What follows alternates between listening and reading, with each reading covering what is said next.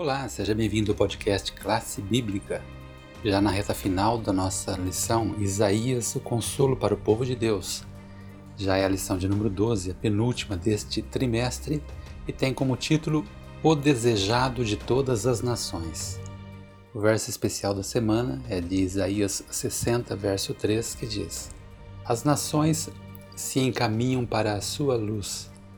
Ó Jerusalém, e os reis são atraídos para o resplendor do seu amanhecer. Temos que aprender na escola de Cristo. Coisa nenhuma senão sua justiça pode nos dar direito a uma única das bênçãos da aliança da graça. Por muito tempo desejamos e procuramos obter essas bênçãos, mas não as recebemos porque temos alimentado a ideia de que poderíamos fazer alguma coisa para nos tornar dignos delas. Não temos olhado para fora de nós mesmos, crendo que Jesus é um Salvador vivo.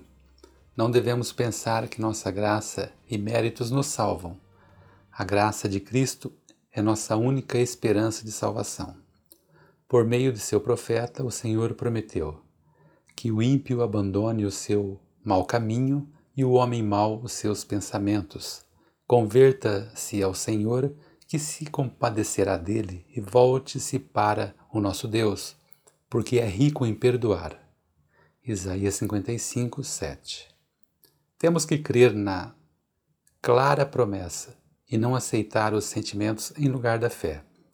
Quando confiarmos plenamente em Deus, quando nos apoiarmos nos méritos de Jesus como Salvador que perdoa os pecados, receberemos todo o auxílio que possamos desejar.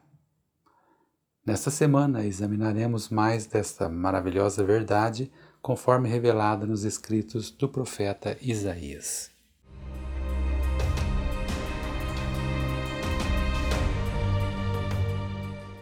Olá, ouvinte do podcast. Hoje é domingo, dia 14 de março. Muito bem, o título da lição de hoje é Os Efeitos do Pecado. É muito importante que você leia Isaías 59. Muito bem, em Isaías 58:3, o povo havia perguntado a Deus: Por que jejuamos se tu nem notas? Por que nos humilhamos se tu nem levas em conta? Bom, por outro lado, Isaías 59:1 sugere outra pergunta como: Por que imploramos que a mão do Senhor nos salve, mas ele não faz? Por que clamamos a ele, mas ele não ouve? Isaías respondeu que Deus podia salvar e ouvir. Contudo, o fato de ele não fazer é uma questão totalmente diferente. Muito bem, Deus escolheu ignorar seu povo, não porque esse fosse o desejo do seu coração, mas porque a iniquidade fazia separação entre as pessoas e o seu Deus. Aqui você vai encontrar esse texto lá em Isaías 59, 2. Essa é uma das declarações mais fortes da Bíblia a respeito do efeito do pecado no relacionamento divino-humano. Isaías passou a, o restante do capítulo 59 detalhando esse argumento, que é visto em toda a história da humanidade. O pecado destrói nosso relacionamento com o Senhor e, contudo, aqui leva a nossa eterna ruína. Não porque o pecado afaste Deus de nós, mas porque ele nos afasta do Senhor. Lembre-se disso. Bom, o pecado é primeiramente uma rejeição a Deus, um afastamento dele. O ato pecaminoso, de fato, se alimenta de si mesmo no sentido de que ele não é somente um afastamento de Deus, mas o seu resultado faz com que o pecador se afaste ainda mais do Senhor. O pecado nos separa de Deus, não porque o Senhor não alcance o pecador. Certamente toda a Bíblia é praticante e o relato de Deus tentando salvar os pecadores. Mas por que o pecado nos leva a rejeitar sua oferta divina? Por essa razão aqui, irmãos, é muito importante que não toleremos nenhum pecado em nossa vida.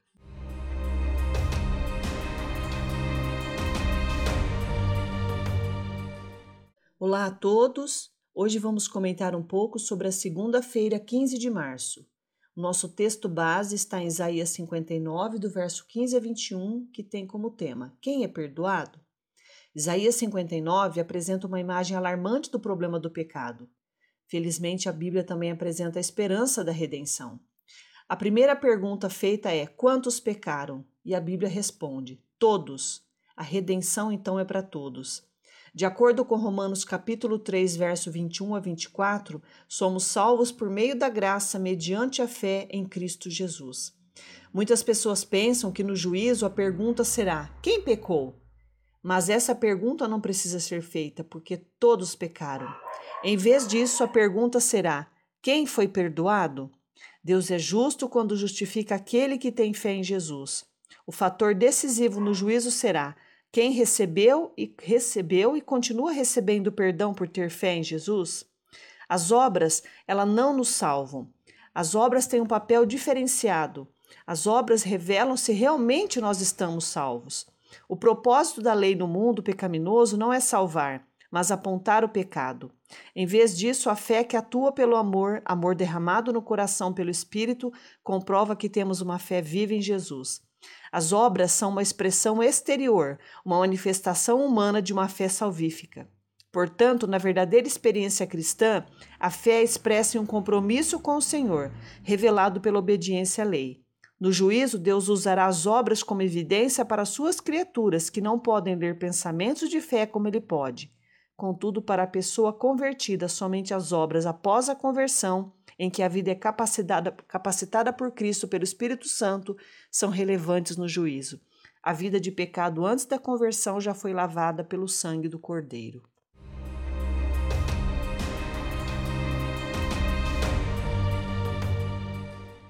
Na terça-feira, 16 de dezembro, temos aqui o apelo universal, segundo Isaías 60, versos 1 e 2.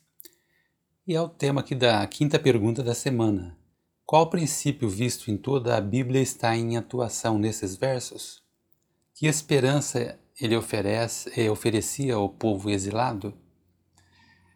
Esses dois versos apresentam uma descrição de Deus libertando seu povo após o exílio essa descrição é expressa com a imagem de Deus criando luz das trevas, indicando um cumprimento supremo na salvação por meio de Cristo. Já na sexta pergunta, seguimos com o capítulo 60, 60, 60 verso 3. A qual luz das as nações e reis se encaminharão? Em hebraico, essa pessoa está no singular e no feminino deve ser Sião, personificada como mulher, mencionada em Isaías 59, 20. Portanto, o povo da terra, que estava coberto de trevas, viria a Sião. Eles seriam atraídos pela glória de Deus que surgiria sobre ela. Sião foi convocada a entrar para a luz que era dela e, em seguida, observar e reagir às nações à medida que elas se reuniam a mesma luz. Observe que, embora Sião seja Jerusalém, a ênfase recai mais nas pessoas do que na localização física da cidade. O restante do capítulo 60 de Isaías desenvolve o tema introduzido nos versos 1 a 3. As pessoas do mundo seriam atraídas a Jerusalém, que era abençoada por causa da presença gloriosa de Deus. E na sétima questão, como essa profecia se compara à promessa da aliança de Deus com Abraão, relatada lá em Gênesis 12, 2 e 3, elas nos dizem a mesma coisa? Deus tinha um propósito universal quando escolheu Abraão e seus descendentes. Por meio de Abraão, todas as famílias da terra seriam abençoadas. Portanto, a aliança de Deus com Abraão pretendia, em última instância, ser uma aliança com toda a humanidade por meio de Abraão. Ele e seus descendentes seriam o canal da revelação de Deus para o mundo. Isaías buscou trazer seu povo de volta ao seu destino antigo e universal. Como representantes de Deus, eles eram responsáveis por si mesmos e pelo mundo. Deveriam receber bem os estrangeiros que buscavam a Deus, pois seu templo seria chamado casa de oração para todos os povos. Isaías 56, 7. A questão final. ou reflexão final: qual é a função da Igreja Adventista do sétimo dia? Qual é a sua função nesta igreja?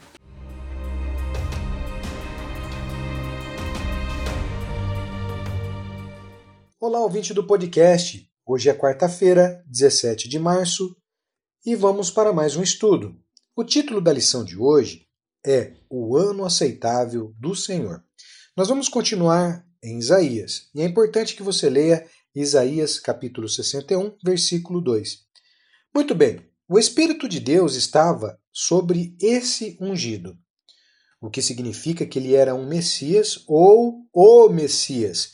Ele devia pregar boas novas aos quebrantados, curar os quebrantados de coração, proclamar libertação aos cativos e pôr em liberdade os algemados. Muito bem. A quem isso parece se referir? Compare com Isaías 42, de 1 a 7, em que o servo de Deus é descrito em termo muito semelhante.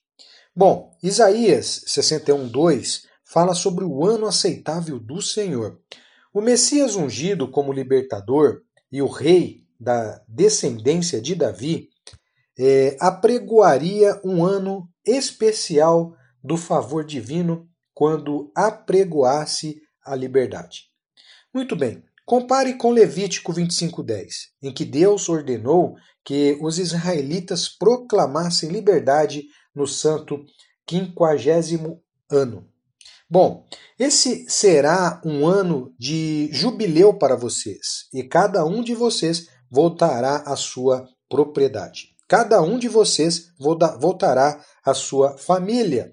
Isso significa que as pessoas que haviam sido forçadas a vender as terras de seus ancestrais ou a, a se tornar escravas para sobreviver em tempos difíceis.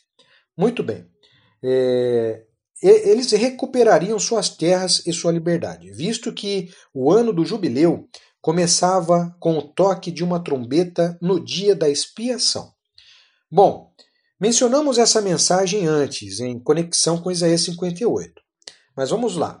Embora o ano aceitável do Senhor, lá em Isaías 61, 2, fosse uma espécie de ano do jubileu, ele não era simplesmente uma observância de Levítico é, especificamente 25, Levítico 25.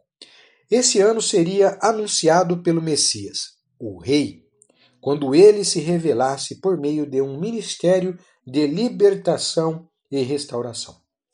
É, vamos lá então.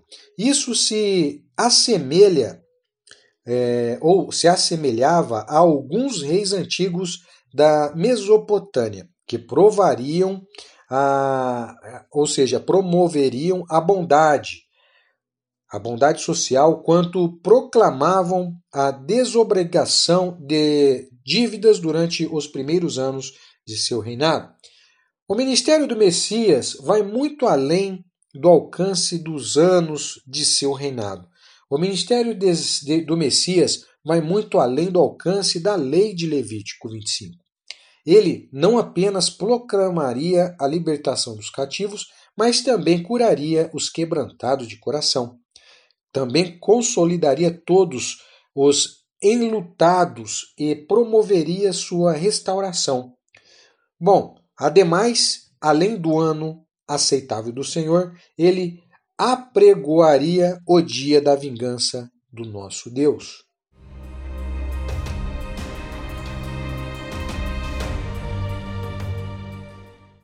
Olá a todos. Hoje vamos comentar um pouco sobre a quinta-feira, 18 de março, o dia da vingança do nosso Deus.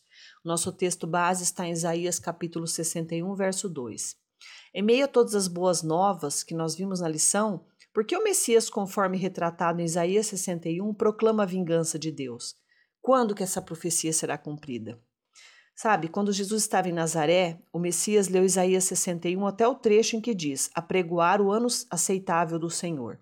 Então ele parou e disse: Hoje se cumpriu a escritura que vocês acabaram de ouvir. Isso está em Lucas capítulo 4, verso 21. Portanto, de modo deliberado e específico, ele evitou ler as seguintes palavras do verso: O dia da vingança do nosso Deus. Embora seu ministério de boas novas, libertação e consolação estivesse começando a libertar cativos da tirania de Satanás, O dia da vingança ainda não havia chegado. Em Mateus 24, ele profetizou que os juízos divinos viriam no futuro. Em Isaías 61, o dia da vingança é o grande e terrível dia do Senhor, a ser cumprido no regresso de Cristo para libertar a terra da injustiça ao derrotar seus inimigos e libertar o oprimido remanescente de seu povo. Portanto, embora Cristo tivesse anunciado o início do ano aceitável do Senhor, a culminação desse ano está em sua segunda vinda. E como é que a gente concilia a noção de um Deus amoroso com um Deus que promete vingança? Como é que essas ideias podem ser tão incompatíveis? A vingança pode ser uma manifestação desse amor? Embora Jesus não, nos tenha mandado oferecer a outra face, em outra parte das Escrituras ele deixou claro que a justiça e o castigo serão aplicados.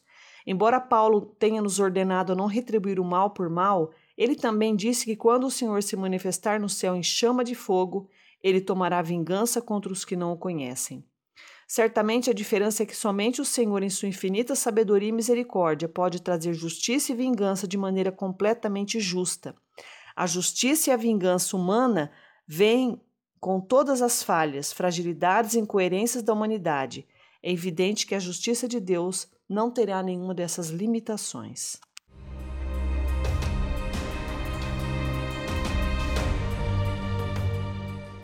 Chegamos à conclusão da semana, sexta-feira, 19 de março.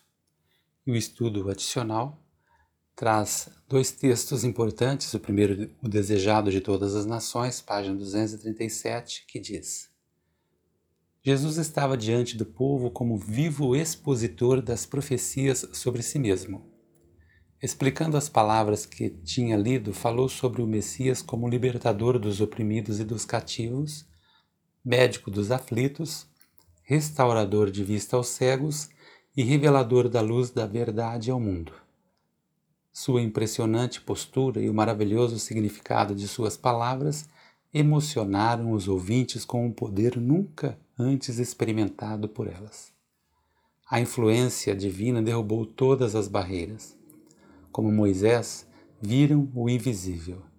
Sendo seu coração movido pelo Espírito Santo, respondiam com fervorosos améns e louvores ao Senhor. E o outro texto desta sexta-feira está em Fé e Obras, página 33. Aproxima-se o dia da vingança de Deus, o dia do furor de sua ira. Quem suportará o dia de sua vinda? Os seres humanos têm endurecido o coração contra o Espírito de Deus, mas as flechas de sua ira penetrarão onde as flechas da convicção não puderam entrar. Não demorará muito para que Deus se levante a fim de entender-se com o pecador. Irá o falso pastor proteger o transgressor naquele dia? Haverá alguma desculpa para aqueles que acompanhou a multidão, para aquele que acompanhou a multidão no caminho da desobediência? A popularidade ou o número farão com que alguém se torne inocente? Os descuidados e indiferentes devem considerar essas questões e resolvê-las por si mesmos. Pergunta para consideração. Um pastor adventista declarou que seu principal problema no ministério era a exclusividade dos membros da igreja, que não desejavam que outras pessoas se juntassem a eles. Como os cristãos podem levar amor, esperança e boas novas a todo mundo quando eles nem sequer querem aceitar pessoas que se esforçam para ir à igreja. E o resumo final da semana: Deus purificaria uma sociedade injusta, removendo os rebeldes e restaurando o remanescente que se afastasse dos pecados que os separavam dele. Devido às bênçãos da presença divina, outros povos seriam atraídos ao Senhor e a seu povo, para que também pudesse aproveitar o tempo do favor de Deus, proclamado e concretizado pelo Messias.